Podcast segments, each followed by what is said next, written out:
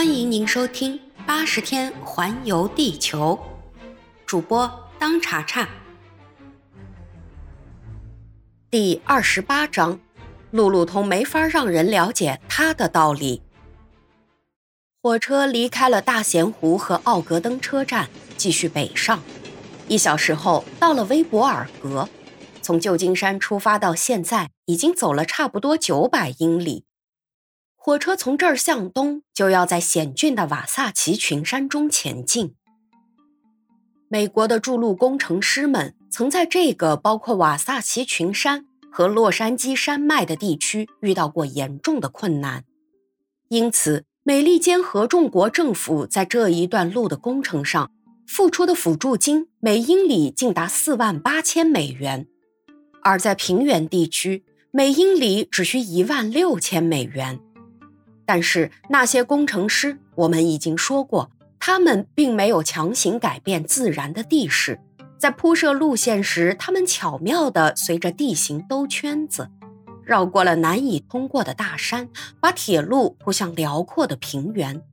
在这整个一段路上，只钻了一个一万四千英尺长的山洞。这条铁路铺到大咸湖时，已经到了全线标高的顶点。从这里再往前去，是一段很长的斜坡，下降到比特尔河盆地，然后将再上行，直到距离大西洋和太平洋同样远近的美洲大陆的中央地区。在这一带山区，河川很多，铁路必须从污水河、清水河以及其他河流的小桥上穿过。火车离目的地越近，路路通就越不耐烦。至于费克斯，他恨不得立刻飞过这个使人不舒服的地区。他害怕耽搁时间，他担心路上出岔子。他比菲利亚福克自己还要着急，他巴不得早些回到英国。晚上十点钟，火车到达了布里吉尔堡，几乎连停都没停，立即又继续前进。跑了二十英里，就进入了怀俄明州。沿着整个比特尔河盆地前进，科罗拉多的水力发电系统就是利用比特尔河的一部分水力建设起来的。第二天是十二月七号，火车在清水河车站停了一刻钟。头一天夜里雨雪交加，如今积雪化了一半，一点儿也不妨碍火车的继续前进。但是不论如何，这种坏天气总不能不叫路路通发愁，因为积雪使车轮泡在泥水里，这对于他们的旅行总是不利的。我真不明白，路路通心里说：“我这位主人为什么要在冬天旅行？要是等到天气再暖和点出来，那不是更有把握一些吗？”但是，正当这个老实的小伙子只顾着担心温度下降，和天气变化的时候，艾俄达夫人却在为另一件事感到焦虑。事情是这样的：有些个旅客下了火车，在清水河车站的月台上散步，等着开车。艾俄达夫人透过玻璃窗看见，在这些旅客中有一个人，他正是那位在旧金山侮辱过菲利亚福克的汤姆斯·普洛克托上校。艾厄达夫人不愿意被这位上校看见，就转过身去，背向车窗。当时的情况使艾俄达夫人感到非常担心，她非常关心福克先生。这位绅士虽然是那么冷静，但是他对艾俄达夫人的体贴却显得日益无微不至。艾俄达夫人也许不大清楚，他这位救命恩人在自己心中激起的感激深厚到什么程度。而他自己对这种感情还只能称之为感激，但是他不知道这中间存在着比感激更进一步的感情，所以当他发现这个粗暴的上校时，他心里就感到异常紧张。他知道福克先生早晚是要找这个人算账的。毫无疑问，普洛克托上校乘这班火车完全是凑巧。但是事实上，他已经在这个车子上了，那么就得想尽一切办法，不叫菲利亚福克发现这个仇人。当火车开动了之后，艾俄达夫人趁着福克先生正在打盹，就把刚才看见普洛克托上校的事告诉了费克斯和路路通。怎么？费克斯叫着说：“普洛克托这个家伙也在车上。不要紧，夫人，你放心好了。他要跟先生，啊，要跟福克先生找麻烦，一定会先来跟我算账。在这件事情上，我认为吃了大亏的主要是我。再说，我也能对付他。”路路通说：“别看他是个上校。”费克斯先生，艾俄达夫人说。您要知道，福克先生是不会让别人替他出头的。他曾经说过，他自己要再到美洲来找这个侮辱他的人算账。这会儿，他要是看到了普洛克托上校，我们就没办法阻拦他们了，那事情就会糟了。所以现在必须想办法，别叫福克先生看见他。夫人，您说的对，费克斯说。他们要是见面了，那一切都完了。不论福克先生胜败如何，他都会耽搁下来。再说，那样一来，路路通说，就便宜了改良俱乐部的那些老爷们啦。只要再过四天，我们就到纽约了。那么，在这四天里，如果福克先生不出这个车厢，我们可以希望福克先生不会碰上这个该死的美国佬。我们可以完全不叫他们碰头。他们的谈话中断了，因为福克先生已经醒了。他在透过结冰的玻璃欣赏窗外的风光。过了一会儿，路路通不让他的主人和艾俄达夫人听到，低声地问费克斯：“您真愿意替福克先生出头，跟那家伙干吗？”“我要尽一切力量让福克先生活着回到欧洲。”费克斯简单的回答说：“从他的口气可以听出他是下了决心的。”路路通听了这话，好像身上打了一个冷战，但是他对福克先生的信心却毫不动摇。可是现在有什么办法把福克先生留在车厢里，不让他跟那个上校碰头呢？这也许不难，因为这位绅士生性就是个不爱活动、不爱看热闹的人。最后，费克斯认为自己已经找到了一个好办法。待不多久，他就对菲利亚·福克说：“先生，咱们这样坐在火车上，时间过得真是又长又慢呐。”“是啊。”福克先生说。“不过虽然慢，却还是在过呀。”在船上的时候，费克斯接着说：“我看您常打惠斯托。”“是啊。”菲利亚·福克回答说：“不过在这儿就难了，我现在既没有牌，又没有对手。”“哦，牌嘛，我们在火车上准能买到。美国的火车上什么都卖。至于对手，夫人，也许碰巧您也会。”“对了，先生，我会。”艾俄达夫人很高兴地说：“我会打惠斯托，这也是我在英国学校学习的一门功课呢。”至于我呢，费克斯接着说：“我很希望有机会提高自己玩惠斯托的技巧，这就行了。咱们三个来，剩下一边空着。您既然愿意来，咱们就来吧。”福克先生说：“他即使在火车上也很喜欢玩自己特别喜欢的惠斯托。”路路通急忙去找乘务员，很快的弄来了两副牌和一些计分用的筹码。另外还有一张铺着台布的小桌子，一切齐备，他们就开始玩牌。艾俄达夫人打得相当好，连一本正经的福克先生有时也称赞他的技巧高明。至于费克斯，简直就是玩惠斯托的头等好手，他跟这位绅士可称为棋逢对手。这时，路路通在旁边看了，心里说：“现在我们总算把他给拖住了。”他再也不会离开牌桌了。上午十一点钟，火车到了距离太平洋和大西洋一样远近的地点，也就是到了布里基尔关。这里的地势海拔七千五百二十四英尺，在穿越洛杉矶山脉的这段铁路线上，这里是地势最高的几个山岗之一。大约再走两百英里。客车才会到达那一片一直延伸到大西洋海岸的辽阔平原。在这样的平原上修筑铁路实在太方便了。在大西洋盆地山坡地区，分布着许多由北普拉河分出来的支流小河。整个北方和东方的地平线都被那由洛杉矶山脉北部山群构成的一个侧半形的大帷幕遮盖着。群山中最高的山峰是拉拉米峰，在这座半圆形大山和铁路之间，是一片河川纵横的大平原。铁路右边是接近群山的斜坡，群山的余脉一直向南。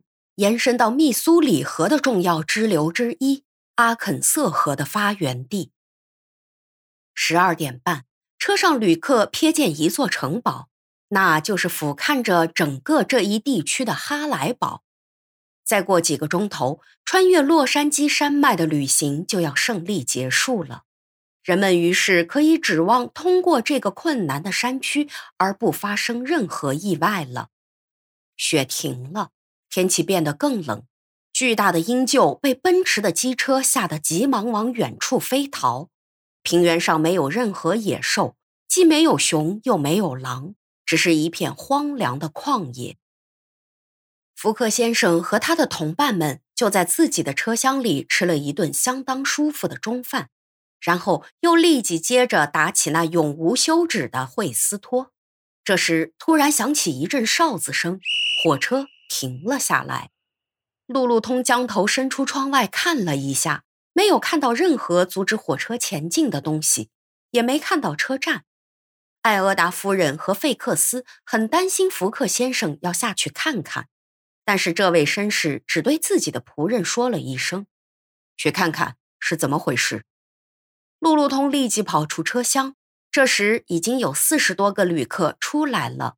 其中就有汤姆斯·普洛克托上校。火车停在一个禁止通行的红灯前面，火车司机和列车员已经下来了，他们正在和一个守路员激烈的争论着。这个守路员是前面梅迪西湾车站的站长，特地派来等着一辆火车的。旅客们也都是走过来参加这一场争论。其中自然少不了刚才说的那位普洛克托上校，他扯开嗓门大嚷，指手画脚，神气活现。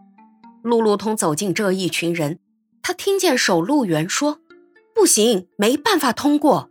梅迪西湾的大桥已经在摇晃，经不起火车的重压了。”他们所说的这座大桥是一座空悬在一条激流上的吊桥，离这里还有一英里。据守路员说，这座桥就要垮了，上面很多的铁索已经断了，冒险通过是不可能的。守路员肯定说不能通过，他的确一点儿也没有夸大。再说，美国人一向冒冒失失、满不在乎的，要是连他们也在乎了，那就只有疯子才敢去冒险。路路通不敢把这事儿告诉他的主人，他像一座雕像，一动也不动。咬着牙听人家争论。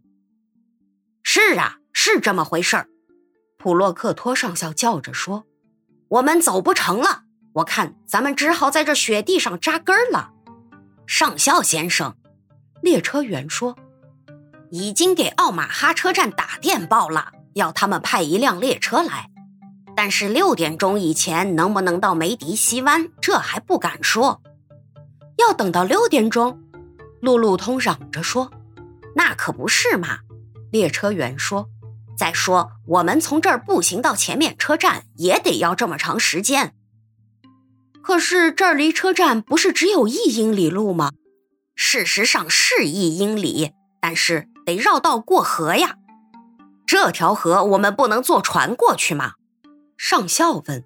“那可办不到，因为下雨河水涨了，水流很急。”我们必须兜圈子绕十英里路，从北面一个浅滩上过去。上校于是破口大骂，一会儿埋怨公司不好，一会儿又责备列车员不对。路路通也是怒气冲天，差一点就要帮着上校一起骂了。眼前发生的阻碍是一种物质的力量，路路通的主人钞票再多，即便都拿出来，这一回也解决不了问题。此外，所有的旅客也都感到很丧气。耽搁时间暂且不说，旅客还得在这冰天雪地里步行十五六英里，所以叫喊声和咒骂声乱成了一片。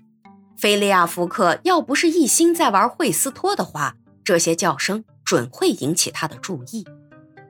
路路通现在觉得必须把情况告诉自己的主人，于是他就低着头向车厢走。正在这时，那位火车司机，他名叫福尔斯特，是一个标准的洋气。